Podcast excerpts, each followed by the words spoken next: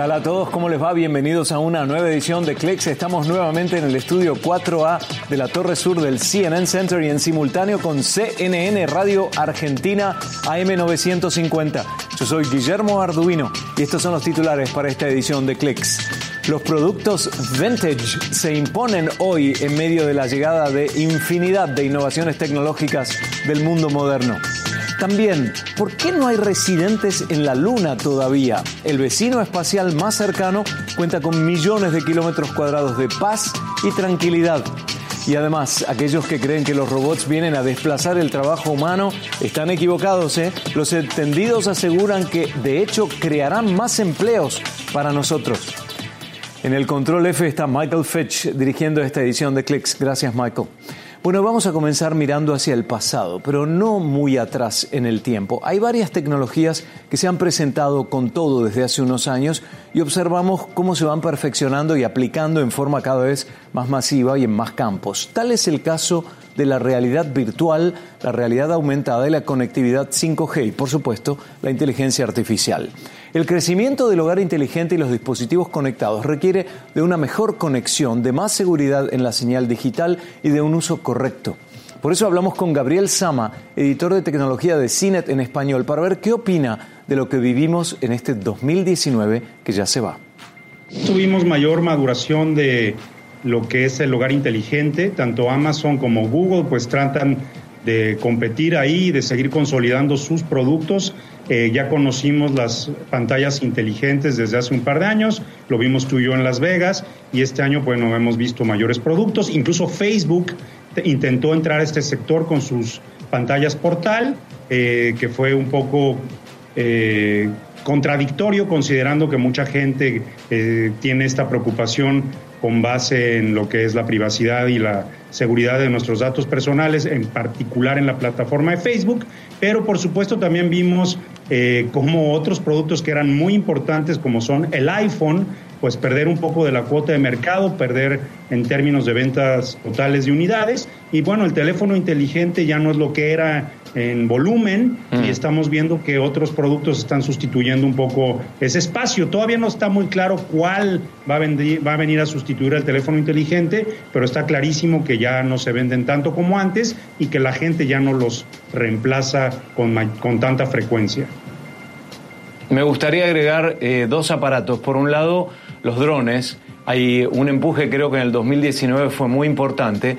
Y por el otro, el tema de los asistentes virtuales inteligentes, ¿no? Los parlantes inteligentes, Google Home, Alexa, etcétera, etcétera, que ya parece como que tiene una expansión con lo que decías más, más temprano, ¿no? El Internet de las cosas, que hace que esta interconectividad de los distintos aparatos en el hogar sea cada vez mayor. ¿Lo ves de la misma forma?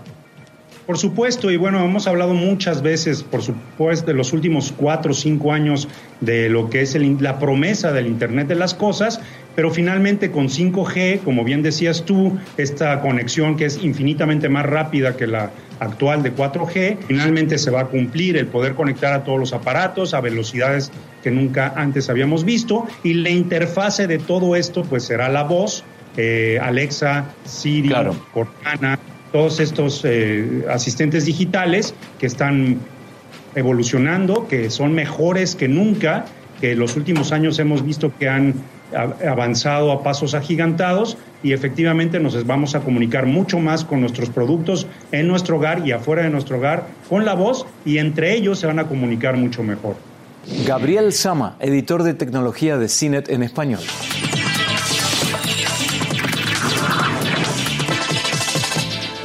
Y a medida que nos acercamos a lo que hasta hace poco era el futuro, también hoy existe el gusto por lo vintage, lo que algunos llamarían clásico, retro, de época, ¿no? Un ejemplo de eso es el lanzamiento del Walkman de Sony en su cumpleaños número 40. Sony hizo el anuncio en la feria IFA 2019 en Berlín y así nos empuja hacia el recuerdo con un poco de nostalgia. Presentado en sociedad originalmente en 1979, el Walkman de Sony se convertía en el primer reproductor de cassettes portátil que cambió la forma en la que escuchábamos música. Desde entonces hubo varias reinvenciones del Walkman, pero ahora, en su cuadragésimo aniversario, le da mayor ímpetu. Y si hablamos de algo vintage, un reproductor de discos de los de antes se impone al tope de la lista. Crossley Radio es una marca líder en productos de audio y ahora presenta su tocadiscos C6, ideal para los amantes de los discos de vinilo, pero con un giro de última generación. La C6 es completamente manual y de dos velocidades, 33 y 45 revoluciones por minuto. La idea detrás de esta creación, asegura Crossley, es brindarles a los usuarios una verdadera experiencia análoga, ya que el modelo C6 es ideal para aquellos que quieren ir más allá de una unidad portátil y a la vez que no tengan que pagar demasiado por un tocadiscos de alta gama. Hace 50 años que el hombre llegó a la luna y todavía nadie vive allí. Ese tema en un par de minutos.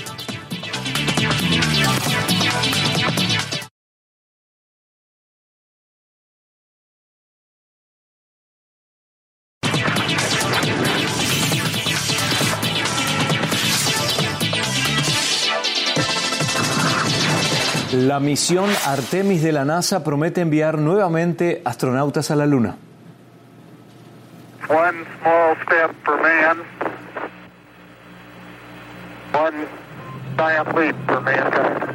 Y un dato no menor es que el plan incluye enviar una mujer en la misión, pero con una nueva fecha límite del 2024 por parte del presidente Donald Trump.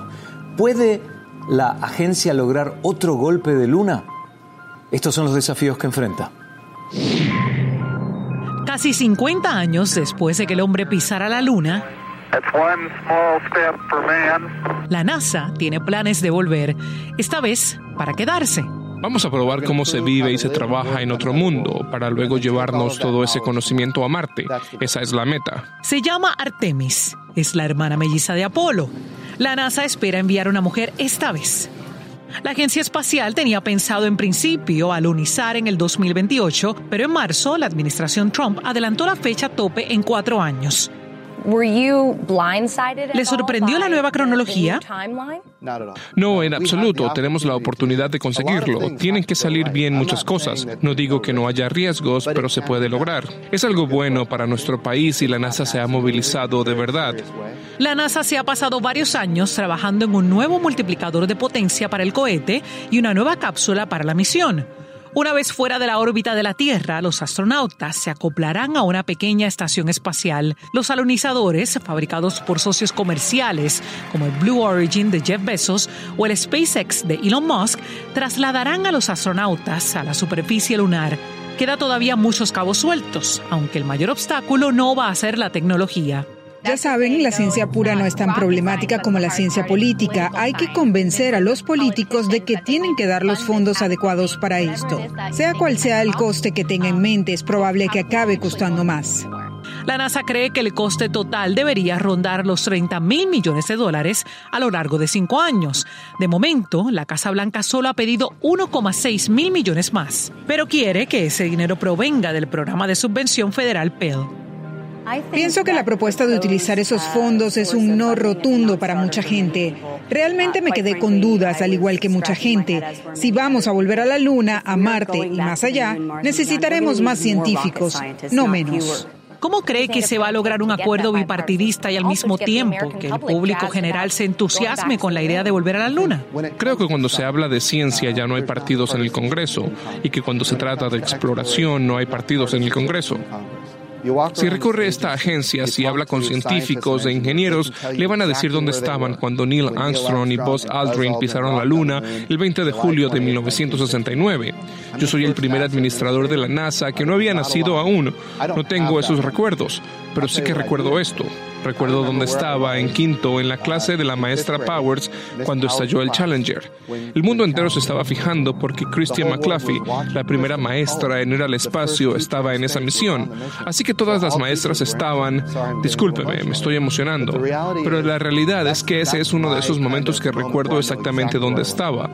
Recuerdo transbordadores, la Estación Espacial Internacional, programas increíbles, aunque no recuerdo dónde estaba cuando se lanzaron al espacio, pero sí que me acuerdo dónde estaba yo aquel día. Tenemos que hacer cosas asombrosas para inspirar a la próxima generación. Hace 50 años, la misión Apolo 11 cambió el mundo y ahora el programa Artemis podría inspirar a toda una nueva generación. Rachel Crane, CNN, Nueva York.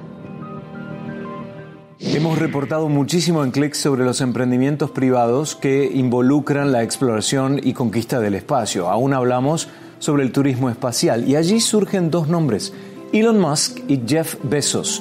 Ellos invierten su tiempo y fortunas para construir cohetes, naves espaciales, proyectos, esperanzas y una visión en común, la inclusión de la filantropía en un emprendimiento comercial. SpaceX y Blue Origin creen que la única forma para que sobreviva la humanidad como especie es lanzarnos al espacio y así se garantizará la salud del planeta Tierra y las actividades nocivas aquí se podrían expulsar. Pero las críticas contra estos conceptos apuntan a cuestiones éticas y de dominio. ¿Quién es el dueño del espacio? ¿Quién tiene derecho a sacar ganancia del más allá? Les dejo esa idea para pensar. Recién mencionaba que en el próximo viaje a la Luna, la NASA enviará a una mujer. En 2019 se dio la primera caminata espacial realizada solo por mujeres. Fue el 18 de octubre cuando dos astronautas quitaron un equipo defectuoso del exterior de la Estación Espacial Internacional. Christina Koch y Jessica Meir lograron ese objetivo y luego reemplazaron la unidad vieja por una nueva. Pero la primera mujer en realizar una caminata espacial fue la cosmonauta rusa Svetlana Savitskaya en 1984, seguida de cerca por la astronauta de la NASA Kathy Sullivan ese mismo año. Otras 12 mujeres estadounidenses han realizado 40 caminatas espaciales en los últimos 35 años, pero en este caso fue una experiencia efectuada solo por dos mujeres.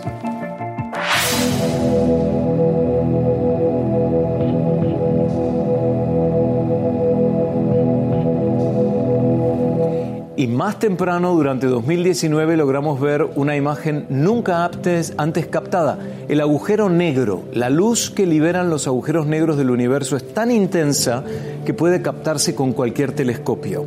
Esa luz ha estado viajando por más de 13 mil millones de años luz, pero no tenemos ni idea de cómo se han formado esas fuerzas negras. Nuevos estudios e investigaciones de entidades académicas y tecnológicas de Estados Unidos e Irlanda aseguran que cuando las galaxias se forman con mucha velocidad y aún con violencia, el ambiente es propicio para la formación de enormes agujeros negros. Y la formación normal de las estrellas sufre allí una interferencia. Ahí es cuando se da la formación de estos agujeros negros. Hacemos una pausa ahora para ponernos al tanto de las noticias más importantes a esta hora en CNN.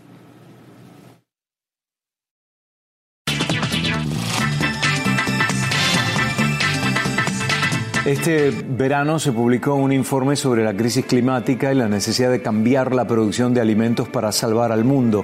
Es el segundo de tres informes especiales del panel intergubernamental sobre cambio climático, la primera advertencia que tenemos hasta 2030 para hacer drásticos recortes en el uso de combustibles fósiles si queremos que el calentamiento global se mantenga en niveles aceptables. Comer sano para salvar al planeta, es decir, consumir menos carne y reducir la generación de basura.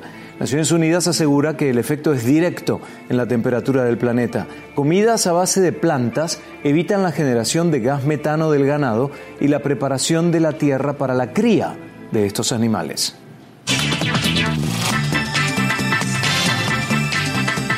Los restaurantes de comidas rápidas ya ofrecen alternativas a la carne en sus hamburguesas. La idea es interrumpir el círculo vicioso generador del cambio climático y la degradación del terreno del campo. Ejemplos de ellos son The Impossible Whopper de Burger King y Fake Chicken de Kentucky Fried Chicken. En el caso del Impossible Whopper, la hamburguesa libre de carne vacuna es de una planta, no hay carne allí y viene acompañado de los complementos habituales. El slogan es 100% Whopper, 0% bife. Es una planta haciendo lo imposible. Y en cuanto al fake chicken de Kentucky Fried Chicken, se preguntan, ¿de verdad tiene sabor a pollo? Es un producto que trata de convencer a los que le gusta el pollo frito que existen alternativas más sanas y con la palabra que tanto les incomoda, vegetariana.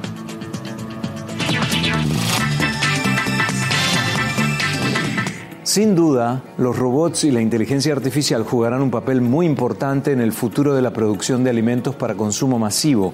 Hoy se reinventa el concepto de cultivo para uniformar el impacto en el ser humano, pero son los robots los que se encargan del proceso, desde la siembra hasta la cosecha.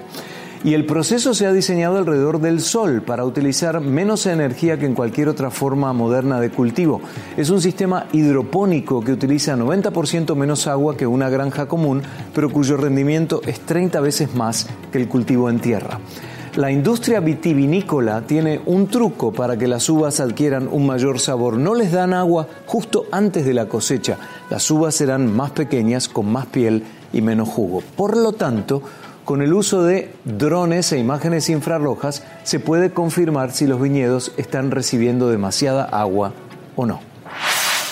Una cultura culinaria que traspasa las fronteras digitales y se presenta al mundo como una revolución o como una evolución culinaria. Sushi impreso en tres dimensiones es una máquina que resume el proceso de creación de un alimento, pero con la disolución de los elementos de un plato y su posterior reconstitución a una escala en centímetros. Nueve elementos permiten a los creadores de comestibles la producción, edición y publicación de nuevos datos alimentarios. Luego su diseño toma forma de cubo y lo último es la hiperpersonalización del alimento. Luego del análisis de ADN, orina y pruebas intestinales, cada comensal recibirá su plato hecho a medida. Para muchos eso puede ser un caso de demasiada información, pero es lo que viene, sin duda. Algunos humanos perderán sus trabajos por la llegada de los robots, pero ¿habrá mayor desocupación por este fenómeno o no? Les decimos por qué.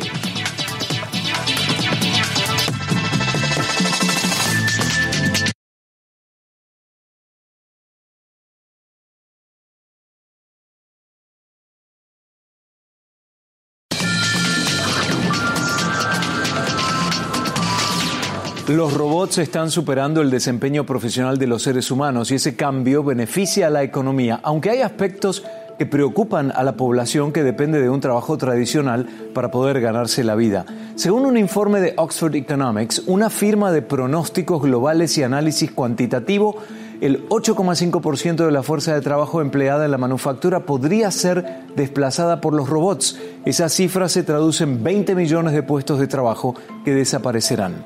Conversé con Ariel Capone, director general para Estados Unidos del grupo ASA, y comenté preguntándole si los robots son una amenaza para los puestos laborales de los humanos o no.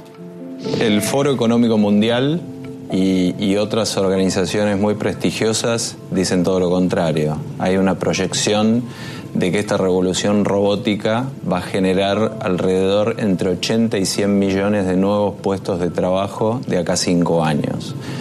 Entonces, acá viene el primer interrogante, ¿no? Este, ¿Es que los robots van a matar a los puestos de trabajo de los seres humanos o que no hay suficientes seres humanos para cubrir las posiciones vacantes? O que habrá que haber una adaptabilidad, ¿no? Algunos, como pasó en la revolución industrial, algunos puestos van a morir indefectiblemente, pero se crearán otros. Por, supuesto, esta, definitivamente, a ver, volviendo a la pregunta original, definitivamente los robots van a reemplazar ciertas posiciones que hoy ocupan los humanos también va a ser muy heterogéneo de la forma que lo hagan, ¿no? Probablemente haya industrias y geografías que estén más afectadas que otras. Ariel Capone, director general para Estados Unidos del grupo ASA. Y se nos acabó el tiempo por la edición de hoy, pero siempre estamos en facebook.com barra. Yo soy Guillermo Arduino, gracias a Levon Phillips y Sammy Caster que me acompañaron aquí en la dirección del estudio 4A en el CNN Center. Hasta la próxima.